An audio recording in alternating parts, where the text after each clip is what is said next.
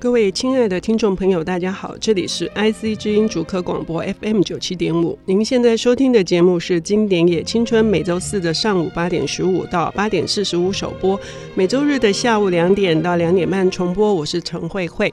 呃，今天又来到了我们呃一周一次的阅读好书、阅读经典，特别要非常隆重的介绍，因为我们节目播出一年多来，第一次呃再度的请到这个 闪耀登场是小说家张耀生，耀生你好，大家好。为什么会请耀生呃又来为我们领读经典名作呢？主要原因是呃在这段时间以来，耀生不只是在广播上面得到很多回响，呃我们的经典也青春讲座呃请他来讲了这个诺贝尔文学奖得主的这个母亲这部著作，以及呃群星文库还有另外一本叫做失去影子的人。那他都做了一个非常有系统、有脉络，而且活泼有趣，跟呃台下的听众朋友有很多的互动。那这个也是促进了大家愿意去读这两本书一个很大的工程。谢谢耀生啊，没有，这是应该的。那呃，耀生今天呢，呃，带来的这位作家呢，不得了啊，不得了！因为要谈他是要相当大的勇气啊。我们到目前为止，终于这个人把他请出场了。要不要告诉我们是哪一位大咖？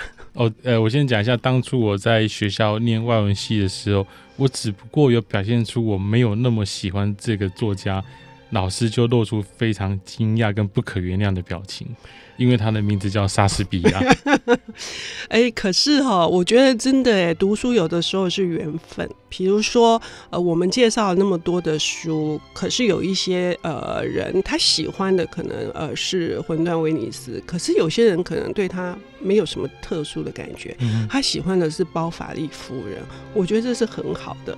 所以呢，今天不管你喜不喜欢莎士比亚，可是他是一个不得不认识的名字。对，嗯，呃，另外一方面是因为我觉得是时间跟时代的关系。是，如果我们没有办法找到一个现代的读法跟现代的观点的话，我们就被逼着一定要回到当时那个年代去体会他到底在写什么。我觉得那个时空穿越的过程本身就是非常消耗思考的。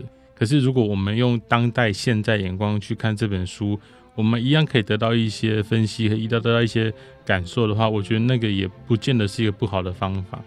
你知道那个哈洛普伦他在介绍西方正典啊这部大部头，几乎所有的外国的大学，他修英美文学一定必读的这本书里面，他就讲说，你要认识所有的近代或现代的小说文学的源头，戏剧都是你所有东西都要回到莎士比亚身上。嗯，对，没有错。但是呢，莎士比亚自己也并不是。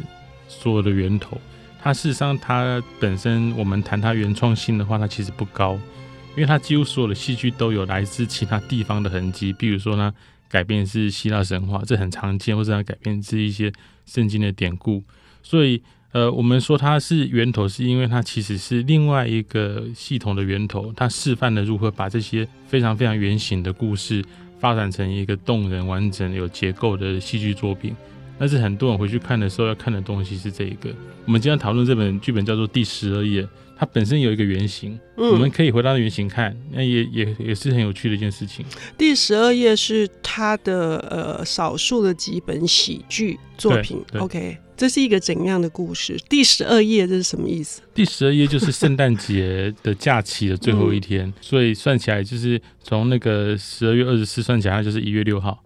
就是圣诞假期的最后一天，嗯、就是外国人放那个圣诞假期是很长一段时间的，就像是我们的过年一样。那最后一天，这个第十二页，它剧名本身有另外一个 title 叫做那个 What You Will，所以它意思就是有人把它翻成随心所欲，嗯，就是你会实现你的愿望。那当然跟整个圣诞节看起来就是跟许愿很有关系一件事情嘛。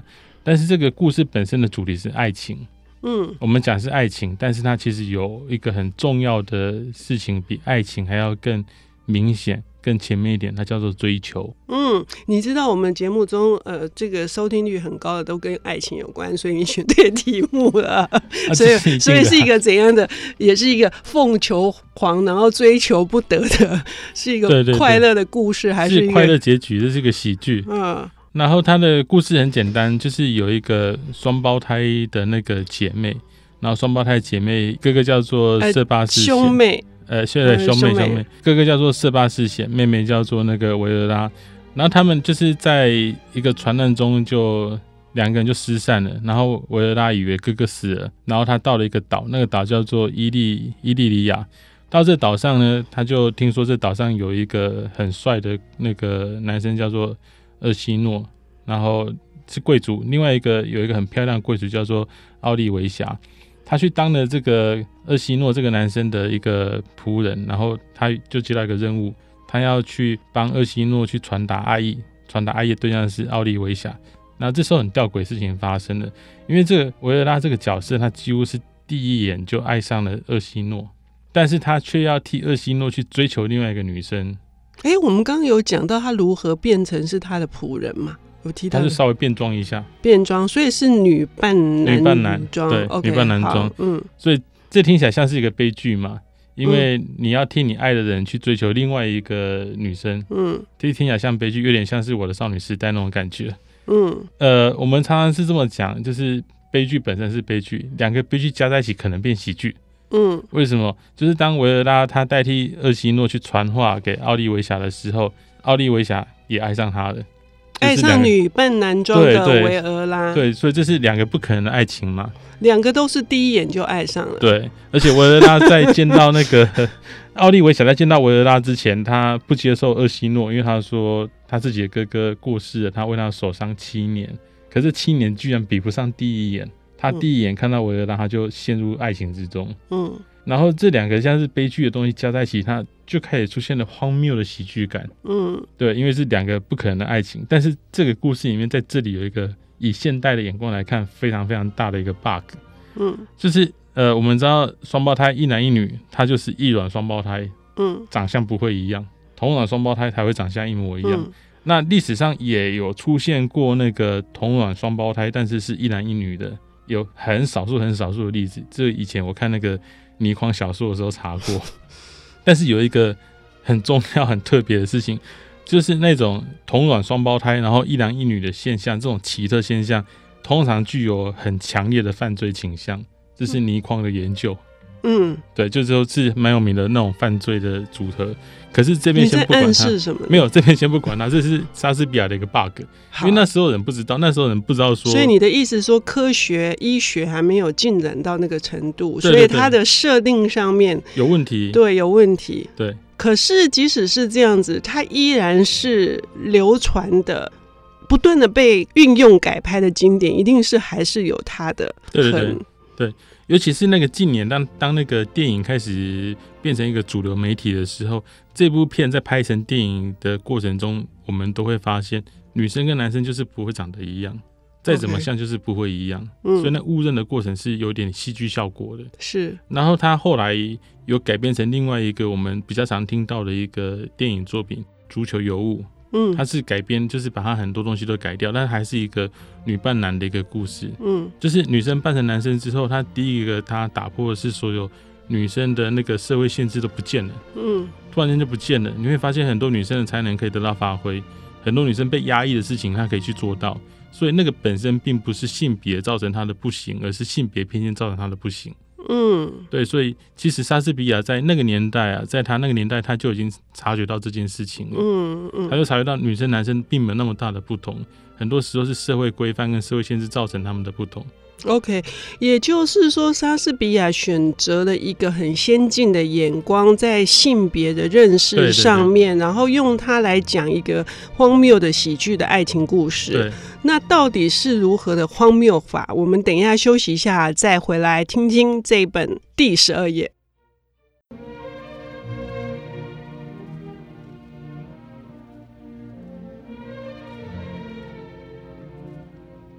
欢迎回到 IC 之音竹科广播 FM 九七点五，现在进行的节目是《经典也青春》，我是陈慧慧。呃，上半段我们邀请到了这个小说家，也是编剧，也是导演。然后不管是他的成名作，呃，这个短篇小说《缝》改编成动画呃影片，呃，也入围了非常多的奖项，以及他现在呃也在从事的更多的呃就是书评，呃，当然还包括长篇小说的创作。那他在领读上面的功力呢？今天要带来的就是仰之弥高的莎士比亚，但是是一部喜剧啊，是第十二页。刚刚我们已经提到了是女扮男装花木兰，以中国来说来，好好像也像梁山伯与祝英台，反正我不要误导嗯听众朋友。但是它是一个如何荒谬法，然后莎士比亚对爱情的看法。就是说，这部戏剧之所以一直能够流传这个数百年，它的独到之处又是什么？我们应该用什么角度？在现代，我们应该用什么角度来看这部作品？好，因为那个前面我们有提到过，就是很多创作者会说，你一定要读莎士比亚，因为它是源头。好，那我们再进一步做一件事情，我们来看看莎士比亚的源头是什么。嗯，那这个第十页这个剧本，它的源头其实不难找。我们其实在分析文学作品的时候，有一个很有趣、很有趣的事情，就是把它的故事变成一个最梗概的样子，然后我们会看出它的主题是什么。我们从这个最梗概的样子跟主题去回去找，说在神话里面有没有类似的故事，我们会很容易的找到它。最深最深内在是要讲什么东西，但是要注意一下，我刚刚讲说故事最梗概的样子，并不是古阿莫那种方式。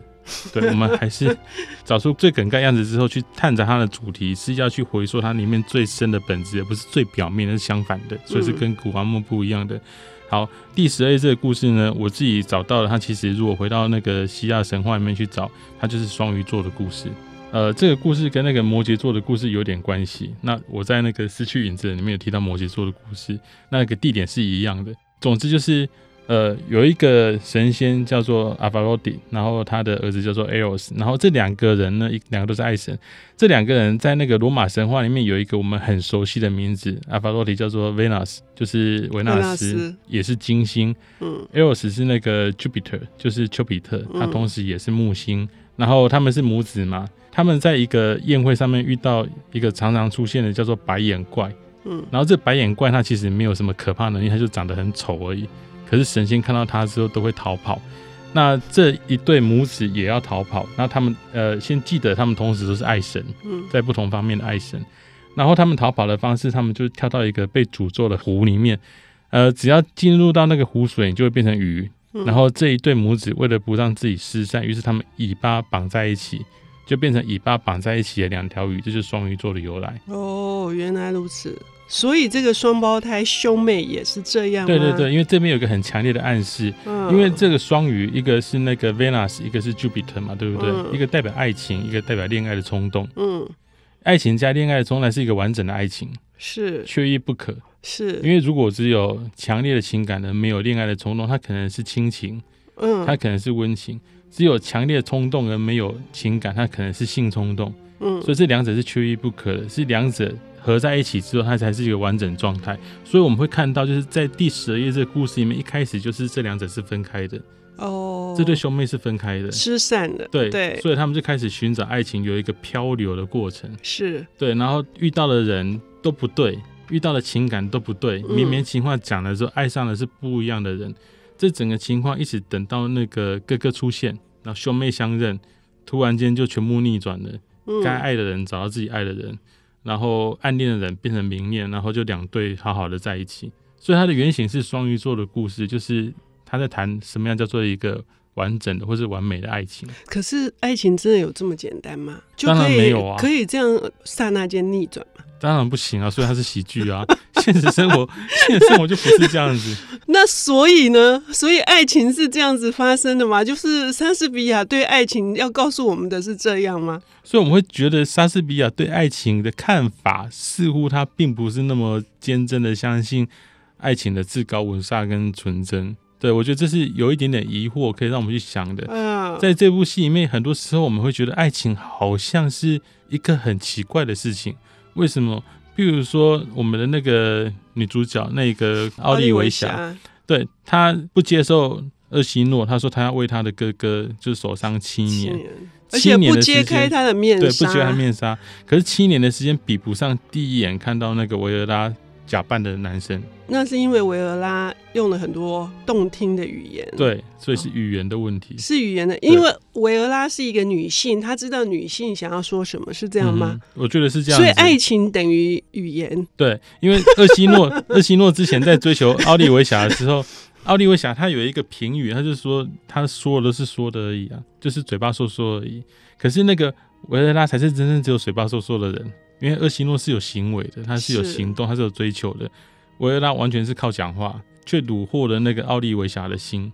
而且他说他为了虏获他，他还写了很很久的草稿，然后背了两天两夜。对对对对，对不对？对对对对，这是反讽吗？我觉得不是哎、欸，我觉得真的就是这样子，而且真的就是这样，所以我们才会同意嘛。我们会同意莎士比亚观点，就是其实爱情就是绵绵情话而已嘛。也不止，但是在这部作品里面呢，它有一个很大的重点，因为我看的过程中，我上次看是大学的时候，已经很十几年前了。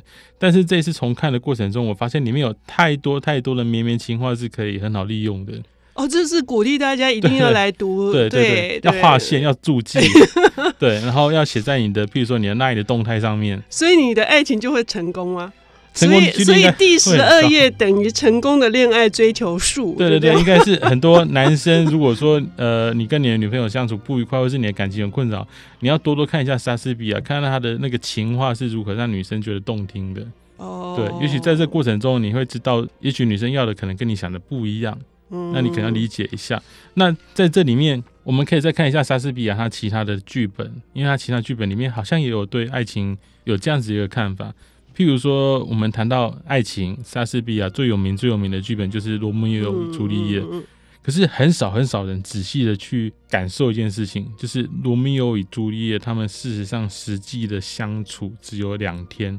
嗯，只见过两次面。嗯，他们第一次见面就是一见钟情。嗯，第二次见面就是结婚了。嗯，这中间是没有见到面的。嗯，然后第三次见面就是对方殉情了。嗯，所以严格技术上来讲，只有见到两次，在两天之内。嗯。他也不是一个大家想象的，就是一辈子都没有爱过别人的一男一女，在第一次见面之后天雷勾动地火，也不是这样子。为什么？因为在那个罗密欧见到朱丽叶之前呢，他刚对城里面的另外一个女生告白，而且这个看起来好像已经是他的第一百零一次告白失败。嗯，就是城里面几乎一半的女生都被他告白过了，嗯，然后都是失败的状态，听起来跟我们想象的那种清纯纯情的少男是不太一样的。结果他就到了一个大宅里面，看了朱丽叶第一眼，他就爱上了这个女主角。这个女主角也是看了第一眼，就是爱上了这个男生。所以他们前面其实没有一个我们现代人认为的感情基础。那他成功的秘诀也是绵绵情话吗？对对对。可是他前面也是大量大量的那个情话在里面。可是他前面的告白也是绵绵情话，所以绵绵情话还有分对象能不能有效，是这样讲？这样子讲也是行得通的。嗯，对，因为。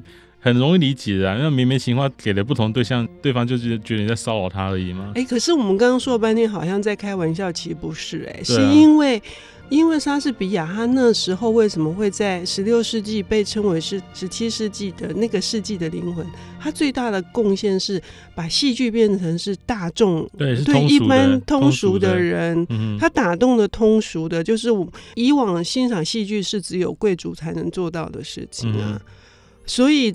这两部戏剧的共通的点是这样吗？对，因为它的语言很重要，就是那个优美的语言带到了民间来。嗯，它是那个呃，每一句的那个台词都是有韵脚在里面的，然后有抑扬格五音部，抑扬格五音部就是有一轻一重、一轻一重这种音节在里面，所以它的对白本身念起来就有个音乐性在里面，然后是优雅的用字。这些优雅的用字从贵族的地方到了民间来，然后它给民间当然是一个很大的震撼。听觉、视觉上面都是享受，加上它是有一个很完整的剧情，那很显然它就必须在文字上面下很大的功夫。所以为什么莎士比亚爱情会奠基在文字上面？因为他是那个时代最厉害、最伟大的文字大师。OK，对，所以他的成就应该是在这边，而不是在他的很多呃原创上面，因为原创他其实是比较少的。好，今天非常感谢耀生，不仅为我们带来了莎士比亚的第十二夜，还连带的奉送的这个罗密欧与朱丽叶。如果时间够的话，他还要再谈那个仲夏夜之梦。可惜，呃，因为呃我们的节目的关系，我们希望很很快能够再。请到药生，也希望说能够有机会在讲座听他谈呃相关的议题。呃，莎士比亚的爱情是迷人的，在哪里迷人？请大家来看第十二页以及罗密欧与朱丽叶。谢谢，谢谢，谢谢大家。谢谢。